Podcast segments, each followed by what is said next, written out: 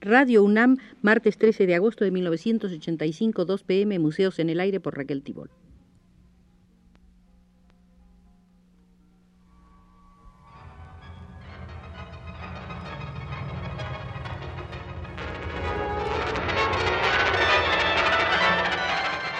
Museos en el Aire.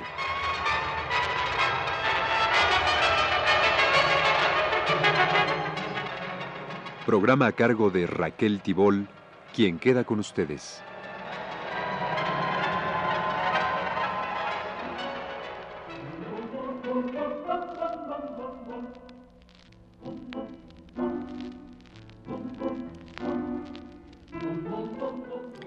Con motivo de la exposición de Ignacio Asúnzolo en el Museo Nacional de Arte de Tacuba 8, hemos venido realizando unas primeras visitas de carácter cronológico al Museo de Ignacio Asúnzolo. Esta de hoy será la tercera visita al Museo de Ignacio Asúnzolo y nos encontramos en el año 1925.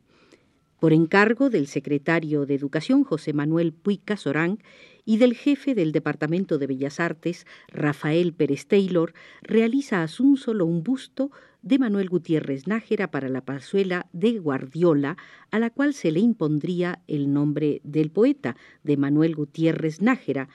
y hace también la estatua de Jesús Urueta para el jardín que en la calzada de la Piedad llevaba el nombre del tribuno, al que representó de cuerpo entero, envuelto en un peplo griego y con el gallardo gesto característico del final de los discursos de Urueta. Para las fiestas del 15 de septiembre de 1925, en el Estadio Nacional modeló una palas Atenea, pues a sugerencia de Pérez Taylor, jefe del Departamento de Bellas Artes de la Secretaría de Educación Pública, la celebración consistiría en una evocación de la antigüedad griega, con una procesión de mujeres vestidas con peplos multicolores, sandalias doradas y coronas de flores al compás de una gavota de Manuel M. Ponce, ejecutada por una banda militar, las mujeres depositaron ramos a los pies de Palas Atenea.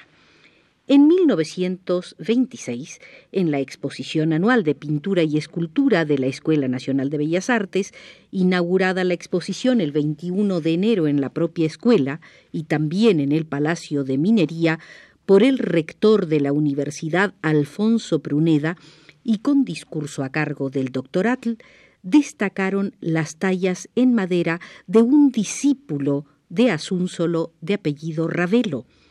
En el número 2 del mes de diciembre de la revista Forma participa Asúnzolo en una encuesta sobre el estado de la escultura en México junto con los escultores José María Fernández Urbina, Guillermo Ruiz y Arnulfo Domínguez Bello, este último había sido su maestro, y participaron también en esa encuesta los pintores Diego Rivera y Fermín Revueltas, así como el arquitecto Francisco Centeno.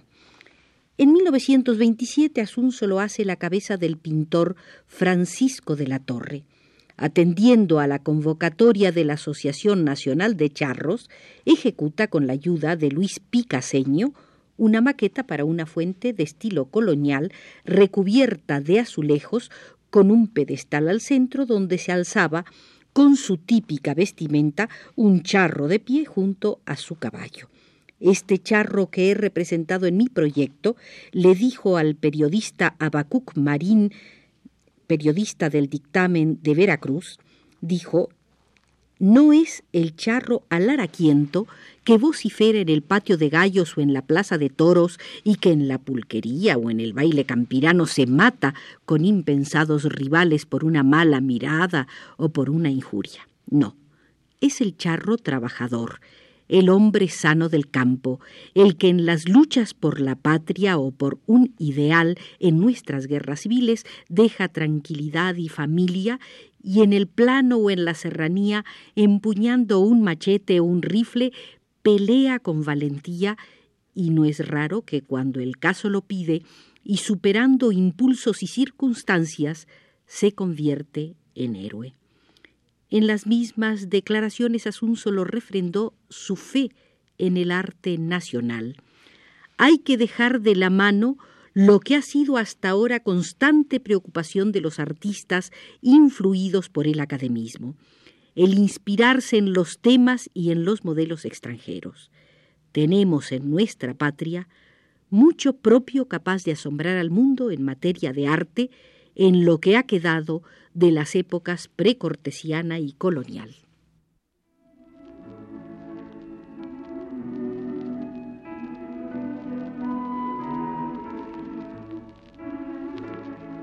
En el número 3 de la revista Forma de 1927, en su artículo Escultura, talla directa, Rivera comenta de manera crítica la encuesta del número anterior y desata así una encendida polémica con Asúnsolo y otros maestros de la Escuela Nacional de Bellas Artes, habiendo llegado el pintor al colmo de acusar a Asúnsolo de allanamiento de morada.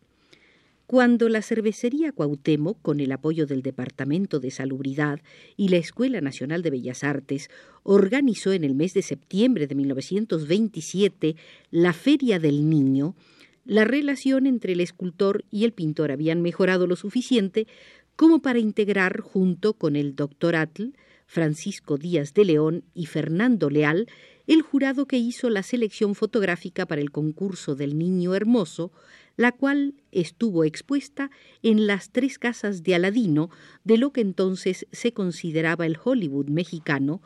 junto con una exposición de pinturas seleccionadas y premiadas por el mismo jurado. En 1928, con José María Fernández Urbina, toman el 17 de julio la mascarilla del cadáver del asesinado Álvaro Obregón en 1929 sin que nadie se la encargara, en el mes de abril concluye la figura de tres metros de Álvaro Obregón de pie y en traje de campaña, camisola, pantalón de montar y polainas. David Alfaro Siqueiros, casado entonces con la escritora Graciela Amador, regresa de Sudamérica en compañía de la escritora uruguaya Blanca Luz Brum, con quien vivió hasta 1933 en medio del escándalo provocado por esa relación ilícita, Asúnsolo y Mirey, la esposa de Asúnsolo, les ofrecen refugio en su casa. Para la vivienda de campo de quien fuera secretario de gobernación del usurpador Victoriano Huerta, el doctor Aureliano Urrutia, nacido este en 1870 y muerto en 1975, es decir, vivió 105 años, en su casa, digo, de Miraflores, de San Francisco, California, Estados Unidos, hace solo la figura de cuerpo entero de ese médico que en los días de la decena trágica lo impulsó a tomar clases de anatomía en la Escuela de Medicina, de la cual Urrutia era director. En 1930, en la manifestación del primero de mayo,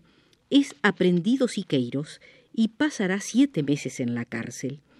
En una carta que Blanca Luz Brum le escribe a Siqueiros el 7 de mayo, recogida después en el libro Penitenciaría Niño Perdido de la propia Blanca Luz Brum, decía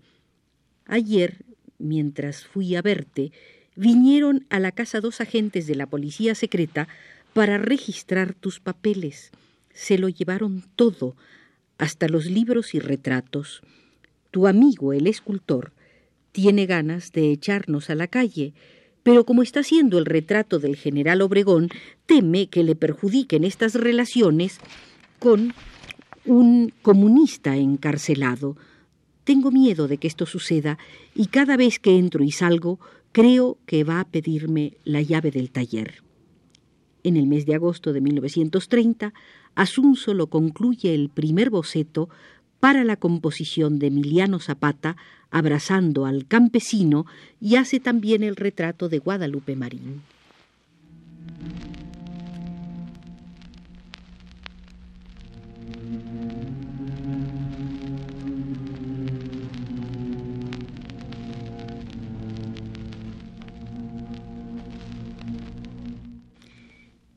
Para la biblioteca de Alberto Mascareñas, director del Banco de México, hizo en 1931 el escultor Ignacio Asúnsolo un busto a tamaño natural en bronce del general Plutarco Elías Calles. con asistencia del presidente Pascual Ortiz Rubio, se inaugura en el Instituto de Higiene el monumento en memoria de su fundador, Ángel Gavino Iglesias, encargado a por el Departamento de Salubridad. Junto con el pintor Fermín Revueltas proyectan el monumento al héroe de Nacosari para Hermosillo, Sonora. El dibujo inicial fue de Revueltas y la maqueta de Asunsolo una composición de cuerpos geométricos regulares con relieves de gran sobriedad. Obtuvieron el premio en el concurso correspondiente. Dentro de un estuche de concha nácar, un grupo de amigos del presidente Pascual Ortiz Rubio le obsequia en 1922, en el mes de julio, un pequeño retrato en plata de su esposa Josefina Ortiz de Ortiz Rubio, vaciado en plata. El encargo lo recibió solo de un comité encabezado por Arturo Gutiérrez Peláez. El 24 de junio de 1933 envía al presidente Abelardo Rodríguez para su aprobación el proyecto vaciado en bronce para el monumento Emiliano Zapata, fraternalmente unido al campesino, una versión de tres metros de altura, debería ser colocada en el Parque Venustiano Carranza por encargo de Agustín Rodríguez, gerente del Banco de México, hace el busto del secretario de Hacienda, Alberto J. Pani, quien posó varias veces en el taller del escultor. Con el apoyo del secretario de Gobernación, Eduardo Vasconcelos, hace para la ciudad de Toluca, en el Estado de México, el monumento a los maestros fundadores del Instituto Científico y Literario de esa ciudad, con las figuras alegóricas de la plenitud, para esta le posó su esposa Mirey, y la de la senectud, representadas estas ambas con figuras femeninas de tamaño natural. La anciana se abisma en el pasado, la joven, para la cual, como he dicho, posó Mirey, atiende al porvenir. Aaron Sáenz jefe del Departamento Central del Distrito Federal, considera en el mes de julio la posibilidad de fundir en bronce la figura a tamaño natural de Obregón, modelada por solo para ser colocada en el bosque de Chapultepec. Hace un José Martí para una de las hornacinas del edificio de la Secretaría de Educación Pública. El 7 de junio, el director de la Escuela Central de Artes Plásticas de la Universidad Nacional, Francisco Díaz de León, le reclama en un memorándum que reciba en su taller a personas extrañas a la escuela en las horas en que imparte su cátedra y le suplica hago comillas, se abstenga en lo absoluto de aceptar estas visitas por lo perjudicial que resultan al orden. El reclamo es repetido el 14 del mismo mes al profesor titular de escultura, el señor Asunsolo, por el secretario general de la UNAM, Julio Jiménez Rueda. Decide entonces Asunsolo solicitar licencia con goce de sueldo. En 1934, Asunsolo modeló la escuela. El proyecto presentado por él conjuntamente con los arquitectos Enrique Aragón Echegaray, Vicente Urquiaga y Francisco Gay obtiene en febrero el primer premio en el concurso para el monumento al general Álvaro Obregón, convocado por el Departamento Central que entonces jefaturaba a Aaron Sáenz. El segundo lugar fue para el proyecto de los arquitectos Francisco Bullman y Leonardo Noriega.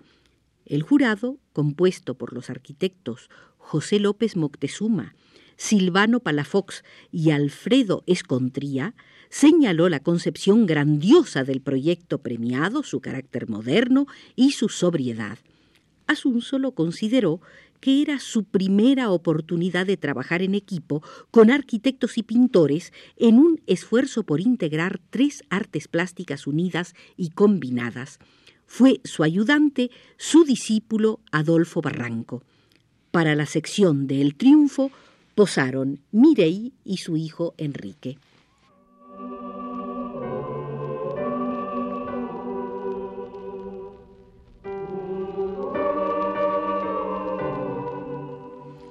Esta ha sido, queridos amigos, la tercera visita al Museo de Ignacio Asúnsolo, nos condujo desde los controles Carlos Zorrilla.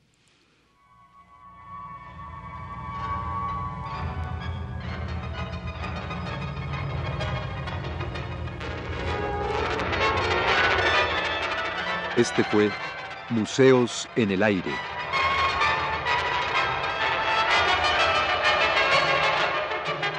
El programa de Raquel Tibol que se transmite todos los martes a las 14 horas.